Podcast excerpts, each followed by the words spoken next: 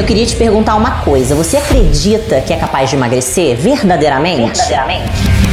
Segunda da Nutri, aqui no Play Sports.